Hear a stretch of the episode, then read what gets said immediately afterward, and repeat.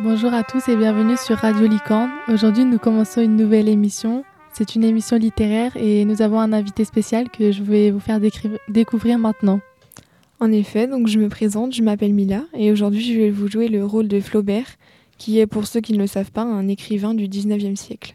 Merci Mila, je vais vous interviewer sur votre vie et votre œuvre et je vous propose de commencer maintenant si vous êtes prêts. Oui, je vous en prie, allez-y. Donc vous êtes né le 12 décembre 1821 à Rouen. Parlez-nous de votre enfance. Donc je suis née dans une famille bourgeoise. En effet, mon père était chirurgien à l'hôpital de Rouen. Mais le problème de ce métier, c'est qu'on vivait à l'hôpital et j'ai donc été dès très jeune euh, en contact avec la souffrance et la mort. De plus, euh, mon père et ma sœur sont morts à quelques semaines d'intervalle. Ça a donc été une période très difficile de ma vie. Ah, désolée, je ne savais pas tout ça. Euh, pour quelles raisons avez-vous décidé d'écrire? Est-ce que ça a un rapport avec votre enfance? Euh, oui, en partie, et aussi ma scolarité au collège de Rouen a été très ennuyeuse et j'avais envie euh, de sortir un petit peu de tout ça. Donc euh, j'ai commencé à écrire en m'inspirant de Balzac et de Stendhal, notamment avec un ami dans le journal qu'il avait créé en 1834.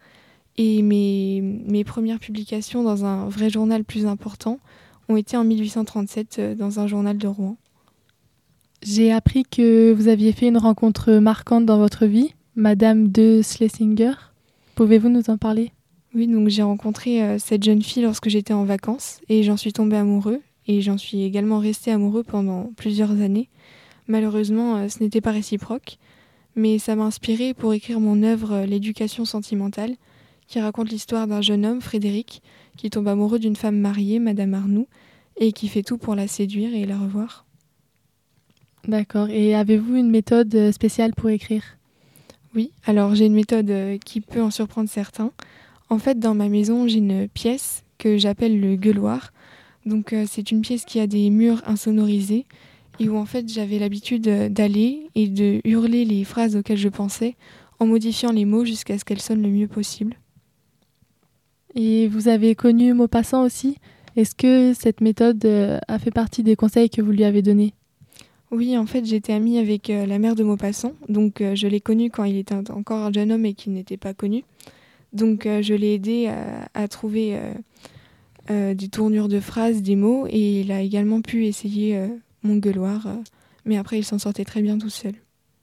Et vos œuvres n'ont pas toujours plu à tout le monde, j'imagine? Non, comme beaucoup le savent, j'ai eu un, un procès pour atteinte aux mœurs et à la morale publique pour mon œuvre Madame de Bovary. En effet, euh, je parlais du sujet assez sensible à l'époque, comme l'adultère, une femme qui ruine son mari, et il y avait également une longue scène de suicide à la fin de mon livre qui a beaucoup choqué les gens. Euh, de plus, Madame de Bovary euh, se suicide alors qu'elle a une fille, et ce n'était pas du tout accepté à l'époque.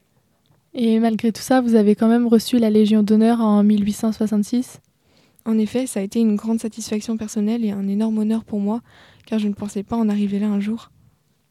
Alors, euh, félicitations et merci beaucoup pour toutes ces informations.